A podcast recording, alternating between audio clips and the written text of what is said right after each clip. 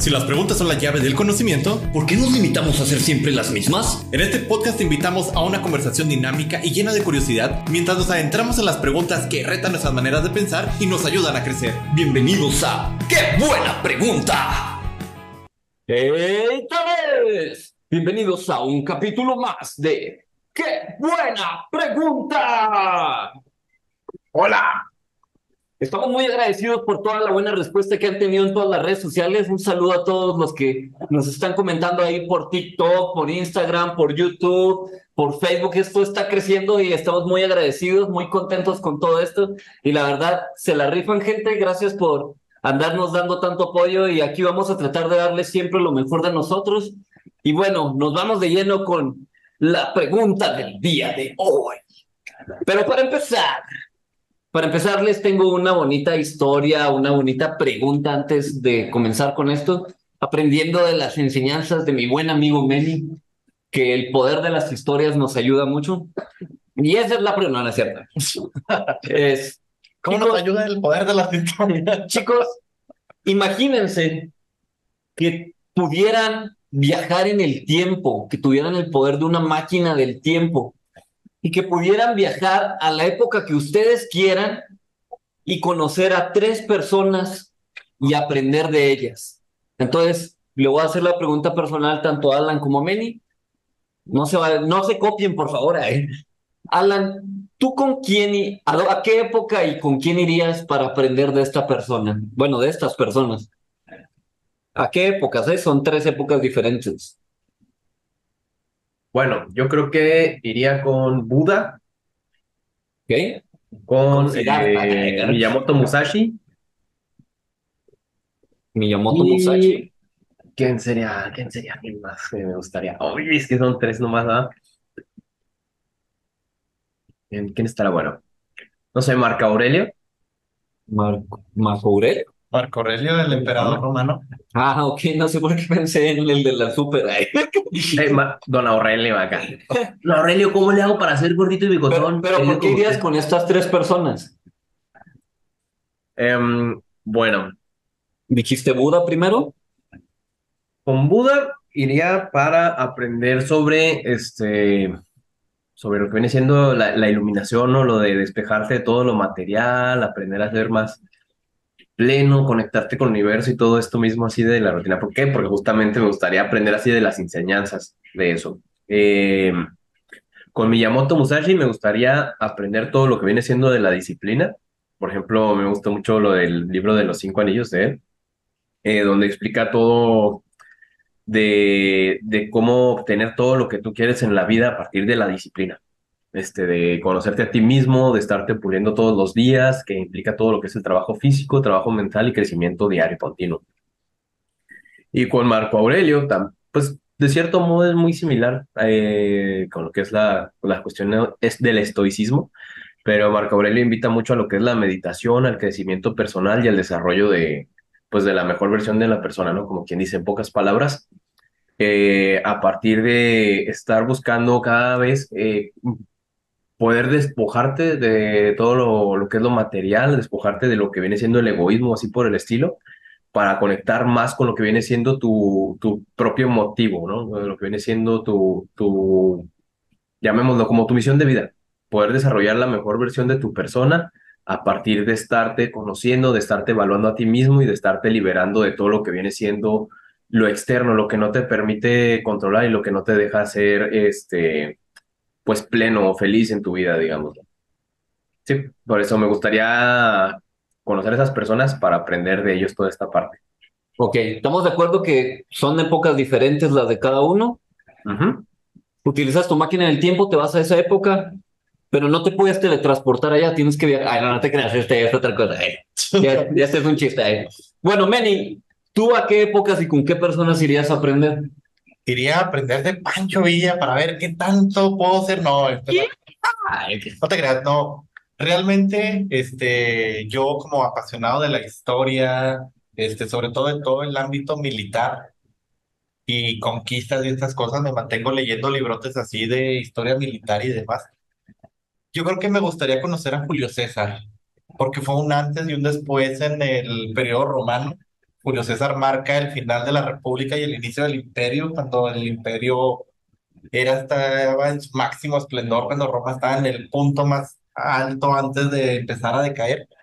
Entonces, quiero saber el por qué este, logra convencer a tanto ejército, a tantas personas y hace una guerra civil que termina ganando y venciendo a todos sus contrincantes. Entonces, saber el cómo su poder de persuasión logra que todo un, este imperio, todo un reino exageradamente grande que controlaba pues, al mundo conocido en aquel entonces, lograra cambiar gracias al pensamiento de una sola persona.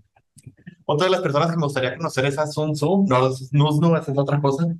A Sun Tzu, este, el arte de la guerra, porque el arte de la guerra no, no solo nos enseña la guerra, nos enseña cómo hacer negocios inteligentes, cómo tratar con las personas, cómo hacer grandes cosas. Entonces, si un pensador así logró un tratado súper pequeñísimo, porque también vemos el libro y es un librito así chiquito, un tratado súper pequeñísimo, pero que ha sido estudiado a lo largo de cientos y cientos y miles de años en historia militar y todavía muchos de los ejércitos actuales estudian el arte de la guerra. Entonces quiero saber cómo ese pensamiento y esa sabiduría este, que logró él compilar, pues ha influido en tantas, tantas, tantas épocas y cómo eso ha ayudado a grandes empresarios, a grandes estrategas militares, cómo eso fueron usadas esas estrategias en la Segunda Guerra Mundial, en la Primera Guerra Mundial, entre otros muchos eh, ámbitos. Y creo que finalmente me gustaría conocer a Alejandro Magno. Antes de que el Imperio Romano fuera el Imperio Romano, esta persona se atrevió a decir, quiero que Grecia conquiste todo, este, que la cultura helena llegue hasta los últimos rincones del mundo y básicamente hizo un imperio súper gigante siendo tan joven, porque realmente se dice que era muy joven y murió bastante joven. Entonces, como alguien con un pensamiento bastante joven logró que un imperio que apenas, un reino que apenas era conocido en aquel entonces, se extendiera a tal magnitud que logró pues maravillas en muy poco tiempo. Tomó decisiones que no eran tan correctas, ya vimos que no hay decisiones buenas ni malas, pero tomó decisiones que llevaron a que tras su muerte, pues el imperio valiera queso. Entonces, como una sola persona logró conquistar tanto y los que lo siguieron, pues no tuvieron ese eh, genio militar que se fragmentó ese imperio. Entonces, me gustaría conocer este tipo de personas para saber cuáles fueron las estrategias que ellos siguieron, cómo lograron influir en tantas personas y cómo lograron, pues, maravillas en cuanto a todo lo que se propusieron. Ok, muy interesante, muy interesante, un montón de personas, historias, épocas, mentes brillantes. Bueno, toda esta introducción era para hacer una pregunta que todavía no es la pregunta, pero es, si tuvieran un genio, un superpoder, un deseo, y les dieran elegir, tienes que elegir entre un millón de pesos o aprender de las un mentes consejo más millonario. brillantes, o aprender de las mentes más brillantes de toda la historia. ¿Qué elegirían? Aprender de las mentes más brillantes, el millón lo puedo hacer. ¿Te- ¿Estás de acuerdo tú también, Alan? ¿Tú también tomarías aprender de las mentes más brillantes? Pero el millón es ya. ya ves como dicen. Pero también pagar impuestos. Y está libre de impuestos, Alan. Ay, Ah, Oh, oh, bueno, bueno, bueno, hay que cambiar la cosa. Bueno, el punto, chicos, es que este deseo, este deseo, este, pues sí, esta cosa mágica que les podría dar un genio, puede ser algo real y posible en sus vidas. Entonces, aprender de las mentes más brillantes de toda la historia. Entonces, creo que ahora sí ya saben de qué se trata la pregunta del día de hoy. Y la pregunta es, ¿qué tan importante es la lectura en la vida de las personas? Yo diría que, digo, a mí que me encanta leer y me devoro libros, este, ya sea digitales o escritos, me gusta más físico, huele rico. Si hubiera un perfume, que lo hay, pero si le pudiera echar el perfume al dispositivo electrónico sin que se dañe, eh, pues estaría perfecto. Pero bueno, yo siento que la lectura es algo primordial. Podemos aventarnos la revista vaquera este, y no nos va a servir de absolutamente nada. De hecho, nos va a empeorar la vida. Nos va a empeorar la vida. Este, podemos agarrar el libro de selecciones, ese que te regalaban en la secundaria, que tampoco servía para absolutamente nada. Ah, chido, tener algunos libros chidos. La, la revista de National Geographic, que estaba bien interesante, ahora que National Geographic es este, el precio de la historia. Y puedes agarrar algo realmente que te cambia la vida, este, y que dices, ah, caray, este pensamiento que alguien en algún momento este, logró o plasmó, ahorita me está sirviendo 20, 30, 100, 200, 1000 años después. Y entonces ahora entiendo lo de la máquina del tiempo, porque con los libros podemos hacer una gran máquina del tiempo que nos vamos. Exacto, ahora entienden el poder de la historia y la introducción que metí para, para que se dieran cuenta de la importancia de los libros. Realmente los libros han viajado de generación en generación, concentrando lo mejor de las personas. Casi todas las grandes personas cuando ya llegan a la abundancia, les gusta servir y compartir todo este tipo de cosas. Y se me hace muy bonito que sea a través de los libros, porque es una manera, digamos, un poco incómoda, pero al ser incómoda es, es para solo ciertas personas que quieren ir más allá de lo, de lo común. Alan, ¿tú qué opinas de esto? De cuál es la importancia de la lectura?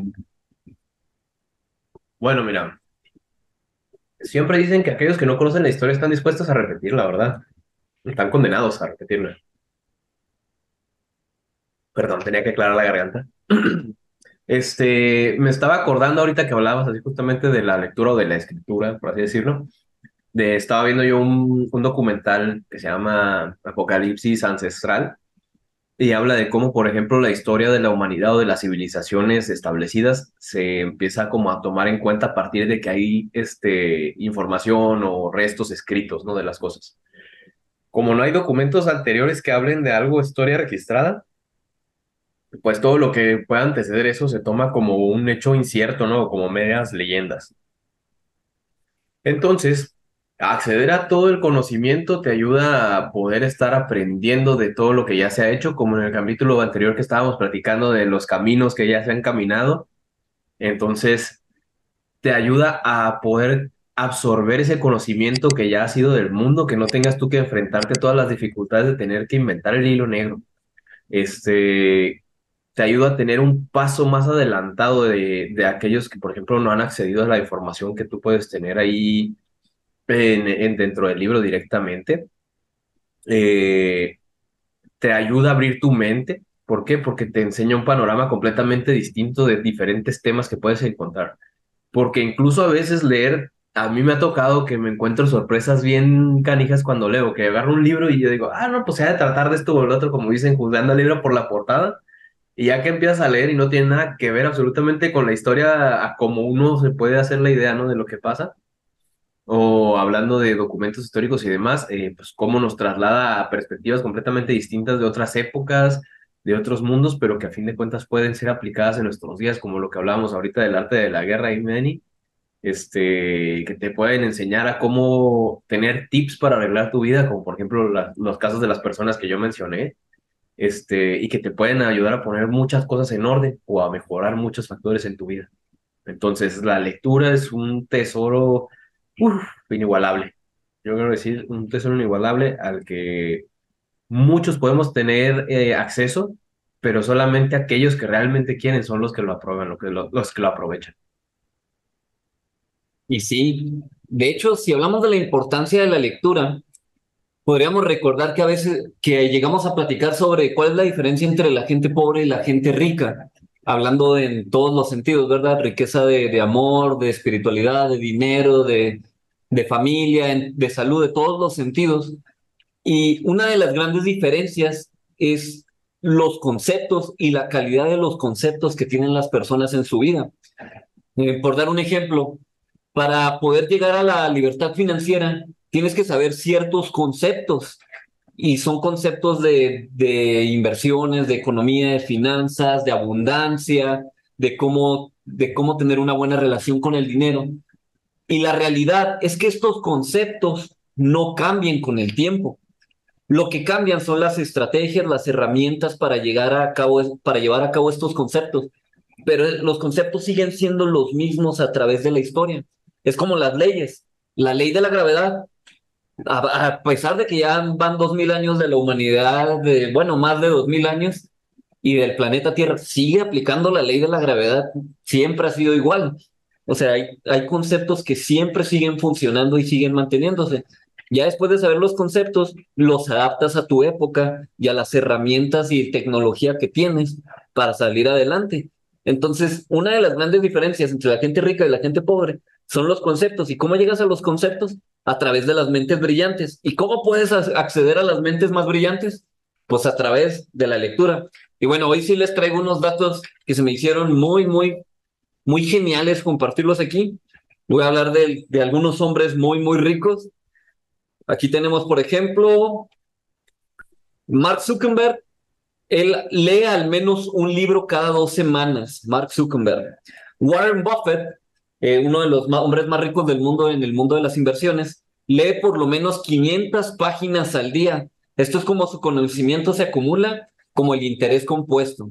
Mark Zuckerberg, para los que no saben, es el creador de Facebook, Meta, Instagram, WhatsApp. Bueno, WhatsApp no, pero lo compró después. Este, Bill Gates, creador de Windows, bueno, dueño de Windows, no creador. Es un lector apasionado, lee varios libros a la semana y se dice que al año lee al menos 50 libros. Elon Musk, que es ahorita de los hombres más ricos del mundo, el de Tesla, SpaceX y entre otros negocios, declara a uno de sus hermanos que él cuando era joven leía dos libros al día. Se aventaba dos libros al día y muchos de estos libros eran de, de ingeniería, de física y cosas por el estilo para sus trabajos en cuanto a SpaceX y todo lo que andaba estudiando él. Si se fijan, hay algo, un, ¿cómo se dice? Un factor común en toda la gente que ustedes conozcan de libertad financiera, o sea, que tienen muy buenos negocios, que les está yendo muy bien en la vida. Cada una de estas personas lee, lee todos los días, lee mucho y lee contenido de valor, porque ahorita también estaba hablando Meni de la revista del vaquero y esto y lo otro, porque sí, puedes leer muchos libros, pero puede que no te estés metiendo nada bueno en la cabeza. Puede que ya te leíste diez veces todas las películas que más te gustan en los libros y está muy bien, aprendes de ello, agarras conocimiento, agarras otra visión, mejoras tu imaginación, pero hay muchos libros donde vienen cosas muy geniales de las mentes más brillantes que ya las compartieran. Y la neta, a mí me gustaría pues, poder aprender todo esto. Por eso, aquí viene también algo muy importante que es, si leer es este factor común tan diferente, ¿cómo cambiaría tu vida también el poder leer más rápido? Y por eso no sé si han visto que hay muchos cursos de... De lectura rápida. De, lectura, rápida, porque esto es algo muy importante. Incluso los militares de los ejércitos más grandes son sometidos a estos entrenamientos obligadamente, obligadamente, ¿cómo dicen? Me fue la palabra. Bueno, pues sí, Sí, como dicen, felizmente obligado, algo así, no se me fue la frase. Pero bueno, son obligados a aprender a leer rápido porque es la manera de, de, mejorar por dentro aquí, revolucionar tu cabeza. Voluntariamente obligatoria. Eso, eso, obligatorio, exactamente. De hecho, si se fijan, como habíamos dicho antes, para poder tener un fruto mejor, como el dinero, hay que cambiar el árbol. Y para cambiar el árbol, pues este es uno de los factores más importantes. Bueno, y ahora sí me gustaría que nos platicaran un poquito, Manny y Alan, de cómo ha sido su experiencia con la lectura. ¿Por qué se empezaron a leer y todo este tipo de cosas? Yo una vez escuché eh, a uno de los tantos mentores que me he topado por ahí en la vida, este, en este caso Carlos Cuauhtémoc Sánchez, de que él quería serle escritor y le preguntó a su tío escritor este, de, o a algún familiar escritor, no me acuerdo, el abuelo, algo así, que si, ¿cuál era el secreto? Y pues le dijo, créetelo, escribe, lee y vas a ser escritor. Entonces, mi interés siempre por la lectura fue porque a mí me encanta escribir, o sea, yo escribo miles de historias si algún día se topan con alguno de los libros que no he publicado, que espero ya irlos publicando poco a poco, la idea es sacar Flying Freedom primero para empezar a publicar ahí. Este, muchos de los libros en donde me refiero a mí mismo es el guerrero, o sea, así es como me identifico. Y este, muchas de mis historias y demás, cuando las empezaba las, primeras veces, este, por ejemplo, mi obra maestra, este, que es todo lo que es la saga de Vientos de Guerra y Libertad, una saga ficticia, eh, cuando la empecé hace algunos años, en 2007, eh, era un pésimo libro, o sea, era una basura de libro. No lo he sacado porque lo he reeditado como 20 veces, porque gano experiencia en la lectura y esa experiencia me da ideas nuevas que le incluyo en el libro. Entonces de repente saco palabras domingueras que meto en el libro y cosas así. Enseñanzas que meto ocultamente en el libro, porque la sabiduría es un don no del que la sabe, sino del que la cultiva. Y fue ahí donde empezó mi interés por la lectura, porque me di cuenta que entre más leía y más leía contenido de valor, mis palabras, mi forma de expresar, este, al menos escritamente, porque hablada a veces me trabo, pero a veces escritamente, este, iba cambiando, iba mejorando, iba aprendiendo nuevas frases, nuevas ideas y demás. Y de un libro que estaba destinado a ser de 150 páginas, el primero, se volvió un libro de 850. La continuación, porque no se paró ahí la idea, la continuación de ser ahora un libro que estaba pensado para 250 páginas, se volvió como un libro de 900. Y el tercer libro que ahorita encuentro escribiendo, este todavía no lo termino, todavía falta el desenlace. Eh, ya van más de mil páginas, entonces ahí es la importancia de, de la lectura que yo le he visto. Y leyendo a grandes mentores, leyendo a grandes mentes, este, que, he podido leer ya un poco más de contenido también de valor en cuanto a muchas perspectivas de la vida. Este, híjole, me, me vuela la cabeza. Eh, todos lo odian o, lo aman. Este, Paulo Coelho. Todo buen líder o se odia o se ama. Solo hay esas dos opciones para un líder. Paulo Coelho lo odian o lo aman. Este, y a mí me vuelan a veces la cabeza sus libros porque nos dejan enseñanzas muy profundas que solamente unos pocos pueden lograr, Aquellos que han conseguido su espada. Bueno, Alan, ¿tú qué nos podrías decir? ¿Cuál ha sido tu experiencia en la lectura? ¿Cómo iniciaste y cómo esta te ha cambiado la vida? Yo inicié, uy, yo me acuerdo mucho de la primaria. Eh, tenía una maestra en los primeros años de la primaria, la maestra Nereida. Espero que todavía se encuentre con vida. No sé de ella desde hace años, así que no sé. Pero la maestra siempre en, las, siempre en los días se ocupaba con media hora de clase para leernos un libro de mitología griega para niños. Me acuerdo muy clarito. A mí me encantaba todo lo que era la mitología griega desde entonces. Porque nos contaba de los héroes, de las bestias mitológicas, de los dioses y de todo esto. Y a partir de ahí la maestra nos hacía hacer como obras de teatro y todo esto, eh, actuando justamente las historias que ella nos leía, ¿no? Hagan de cuenta que la maestra se ponía acá en un estado súper zen, así de que nos ponía incienso, nos sentaba todos así en el piso. sí, era bien hippie mi maestra en Chile, pero, pero la neta era bien chida. Este. Y a partir de ahí, o sea, de, de las historias así de la mitología griega que empezaban a hablar así de, de los héroes que eran valientes, que salvaban a la gente, que pues a pesar de los, de los riesgos o de las pruebas que se enfrentaban, podían este, llevar a cabo lo que necesitaban para salvar a alguien. Todo eso fue lo que me empezó a meter a los libros. Y a partir de ahí, este, conforme fui conociendo más, pues, eh, como dicen por ahí, el hambre de conocimiento, ¿no? La curiosidad, cosas que me empezaban a, este, a interesar y empezaba a buscar libros que se, que se estuvieran relacionados con ello, eh, pues bueno, en ciencias, por así decirlo, básicos, todo lo que era así de, en mi caso, pues era un niño de dinosaurios, entonces todo lo que eran revistas de dinosaurios, bibliografía al respecto y así por el estilo me los, me los chutaba. Me acuerdo un amigo que tenía revistas que le regalaba a su tío. Ah, ¿se acuerdan el amigo que les conté del tío de las minas? Ese amigo me, regalaba así revistas de, fósiles, revistas científicas, entonces de ahí también las leía y me las chutaba.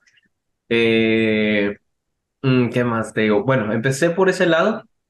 Ya, por ejemplo, cuando estuve en el TEC, eh, me tocó de una clase de, de, bueno, de las clases que se supone que eran de relleno, pero ya después entendimos que, que no eran de relleno, sino que humanidades muchas veces es algo que nos falta en la ingeniería, ¿no? Para poder este, desarrollarnos mejor junto con todos nuestros equipos, pero esa es otra historia.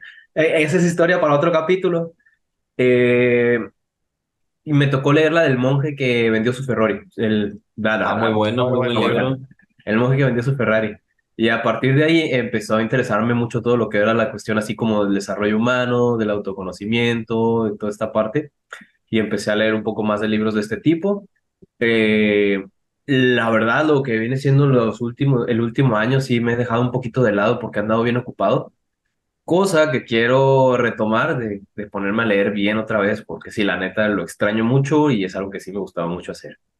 Entonces, pues sí, eh, ha sido como, como, como una relación de, de reencuentros, ¿no? Así de que cortas y luego vuelves y luego cortas y luego vuelves, pero que realmente quieres estar con esa persona como que medio tóxico, pero... Qué tóxico, Alan. Pero que me encanta. Sí, la a neta ver si sí. ya tratas con cariño y amor esa relación. Sí, la neta sí, sí. Es que yo la quiero mucho, güey. Sí, fíjate que me acordaste de, de libros, este, ahora que mencionabas, eh, un libros que me gustaban mucho cuando era adolescente y que más los busqué por morbo que por otra cosa, Juventud en Éxtasis, este, así como que yo pensaba que era otra cosa. ¿Morrillos Y drogándose o qué? sí, no sé, este, pero muy buen libro que me encantó. Este, el de Jordi Rosado en aquel entonces, cuando todo era el boom de este otro rollo, el de ¿y qué hubo con mi cuerpo? No sé qué, chorro de preguntas y demás. eh, tú decías, ah, este, van a hablar de, de cochinadas y, y resultaba que estaban bien chidos los libros.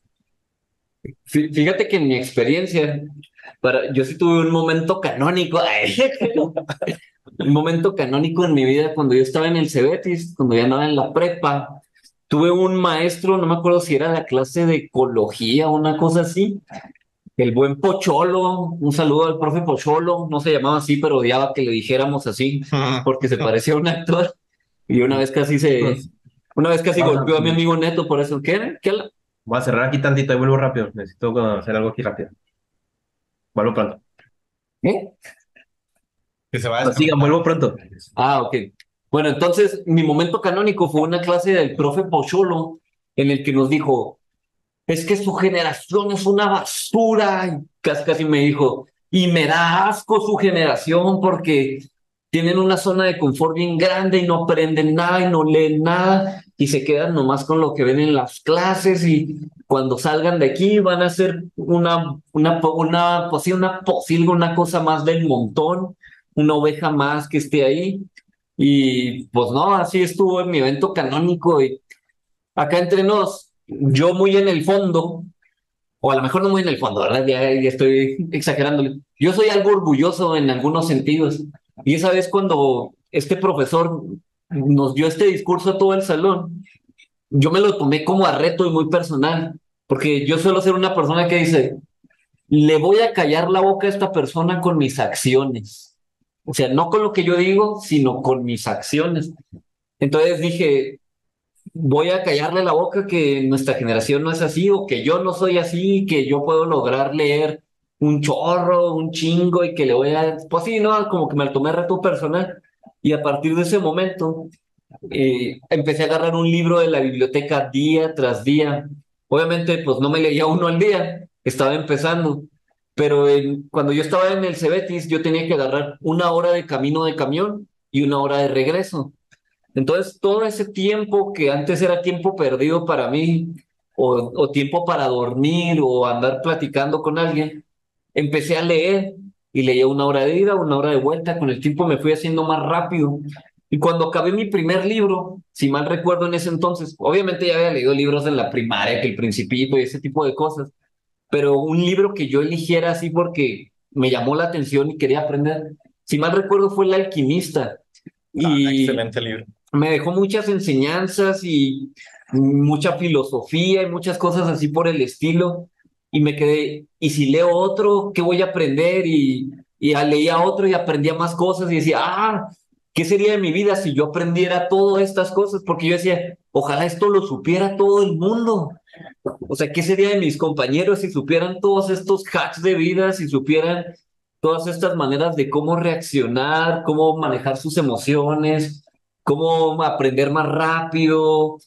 Y así empezó mi camino del desarrollo personal a través de los libros.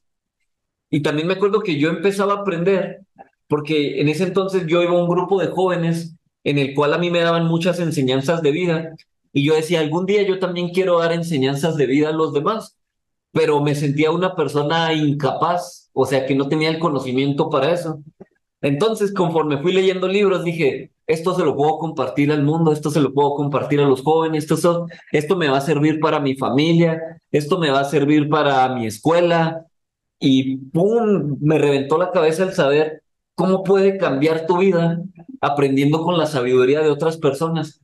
De hecho, una frase que se me quedó muy grabada de leer es, las personas tontas aprenden, las personas tontas cometen errores y no aprenden de ellos. Las personas normales aprenden de sus errores, pero las personas más inteligentes aprenden de los errores de los demás. Entonces esto me reventó la cabeza y dije, si yo leo mucho, voy a aprender de los errores de todas las personas y voy a poder ahorrarme todo ese tiempo, todo ese esfuerzo y llegar más rápido a los resultados que yo quiero. Y entonces a partir de entonces siento que fue un giro de 180 grados en mi vida que me dio un hambre también de, de conocimiento y de crecimiento y de transformación más que nada, a tal grado que también me hizo algo que agradezco mucho que el profe Pocholo, que es que me hizo ese poder o esas ganas de ser un, un aprendizaje constante, un ser autodidacta. De hecho, yo recordando mi primaria, ahorita que andaban hablando de los libros de la primaria, yo era de las personas que pues sí, siempre me he considerado algo nerd, pero yo, mis libros de la primaria, yo quería adelantarme y yo quería aprender a, hacer las cosas más rápido. Decía, ay, está muy fácil esto de matemáticas, esto de español que ya vimos. ¿Por qué no me puedo aventar todo el libro y aventarme al que sigue y al que sigue? Pero siempre había, al menos en mi caso, la maestra era de, no, no, no, no se adelanten y ya hasta aquí, quién sabe qué, porque luego van a andar muy desbalanceados con sus compañeros y uno bien competitivo. Pues eso es lo que quiero, maestra. Estar bien adelante. y pues si te pones a verlo en la vida, qué chido es cuando cambias esa mentalidad de conformismo y vas, quiero ir más allá, quiero ir más allá y avanzar más, más, más, más, más. Y llega un punto en el que, en el que yo sinceramente te digo, puedes ayudar a más personas ya cuando llegas a esto. También no te voy a decir que te vayas por el mal camino, porque también hay un mal camino del ego en la lectura, que es el camino como del egocentrismo, el sentirte superior a los demás por lo que sabes. Y eso no está bien. Si vas a aprender conocimiento, lo mejor que te puedo recomendar es que sea para que puedas servir a los demás, para que te sirva a ti mismo, para que seas una mejor persona realmente. Si lo que estás aprendiendo está dañando por dentro o está dañando a las demás personas de alguna u otra manera, te diría que mejor le pares ese camino y busques otros libros o dejes de leer porque a lo mejor esto no es para ti. Pero lo ideal es que lo que aprendas pues sea de esa manera. Y bueno, Meni, ya se nos está acabando el tiempo. ¿Algunos consejos prácticos que puedas darnos del mundo de la lectura? Eh, sí, hay varios. Primero, eh, con tu idea. Eh, fíjate que estaba en un grupo, bueno, estaba en varios grupos de Facebook de lectura y precisamente lo que dices, hay muchos que se van por yo leo demasiado y demasiado rápido que empiezo a tirarle hate a los que leen los que para mí no es importante, como libros de autoayuda personal y demás. Sí, porque yo soy muy filosófico, porque yo, soy muy filosófico. yo me leo todos los libros de Stephen King. porque soy muy literario y me gusta la gente que habla muy culta o muy técnica. Entonces, bueno, ¿qué consejos te puedo dar este, de, de la lectura? aplica los consejos, que no se quede nada más en lo leí y se acabó. Este, o el típico meme de, de los estos de intensamente, o no me acuerdo qué, de los recuerdos y, ah, este, nada más bórrale todo el contenido del libro y nada más déjale que era bueno. Este, aplica los consejos. Y si no tienes el hábito, pues empieza de poco a poco, poco a poco. Yo empecé con libros de 100 páginas y ahorita me leo libros de 900, 1000, 1200 páginas en 4 o 5 días. Este, los libros de 200 páginas me los acabo en un día, en unas horas. Eh, y va a ser muy fructífero y pues busca libros que realmente sean de un contenido de valor para ti. Está bien que de repente nos agarremos Harry Potter y demás, yo lo he leído muchas veces. Este... Sí, porque también te ayudan a tu imaginación a que puedas crear más. Exacto. Este, ah, también mezclale ahí. Alan, consejos porque se nos acaba el consejos prácticos para la lectura, Alan. Empiecen por lo que les gusta y poco a poco aventúrense a algo más. Este, dense la oportunidad de conocer cosas que, pues, primero que les den curiosidad después atrévanse a algo que les pueda asustar o intrigar, y al último, este, pueden ir ahí poco a poco metiéndose más en cosas que digan ustedes como de que, ay, pues no me gusta mucho, pero luego ya van aprendiéndole. Poco a poquito van metiéndose más en ello. Creo que es un buen consejo. Bueno, y también yo les diría que, si, se fijan, la mayoría de las personas tienen el chip, tienen un chip en la cabeza como que dice, ay, qué flojera leer o o ay, no, ¿para qué esos de los ñoños? O cualquier cosa así. Pero todo este capítulo, como te enseñamos, como te diste cuenta, las personas más ricas y exitosas del mundo leen. El conocimiento más importante está en libros. Las cosas más geniales ahí están en los libros.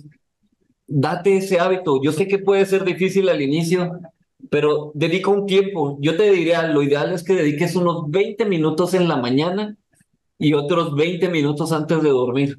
Eso para mí sería lo ideal. Obviamente, yéndote más a fondo sería genial, ¿verdad? Que leas una, dos, tres horas al día, pero eso dependiendo el tiempo de cada quien. Alan, ¿algo ibas a comentar? Los grupos de lectura. Puede sonar como muy ñoño, pero está muy chido, la verdad. A veces se van hasta echar sus pistitos, se van a cenar acá muy a gusto, pero se ponen muy chido, chicos. Ponen temas así de un libro en específico, se ponen un, como una meta para leerlo un cierto de tiempo, y luego ya van comentando el avance que van teniendo cada uno, discuten opiniones y demás entonces, es una manera muy chida de aprovechar ahí la lectura junto con lo que viene siendo en los círculos sociales. Y, y acá entre nos, la lectura, además de todas estas cosas geniales que tiene, es que te ayuda a que aprendas más rápido. Mientras más lees, aprendes más rápido. Entonces, denle suficiente. Alan, redes sociales. Ahí punto Chavimón, tu amigo Nacho, por ahí nos vemos. Many.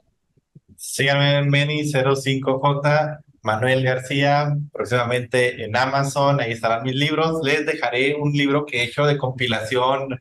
Este, necesito checarlo porque hace rato que no lo, lo checo, pero un libro que hice de compilación de grandes enseñanzas de grandes mentores. Se llama La espada entre Salomón y tu pueblo. Este, algunos proverbios de algunas cosas, no solo bíblicas chinas y demás que siento que nos pueden ayudar a todos. Se los dejaré gratis en cuanto ya lo tenga. Esperen un mes, dos meses y se los dejo gratis en página de Flying Freedom.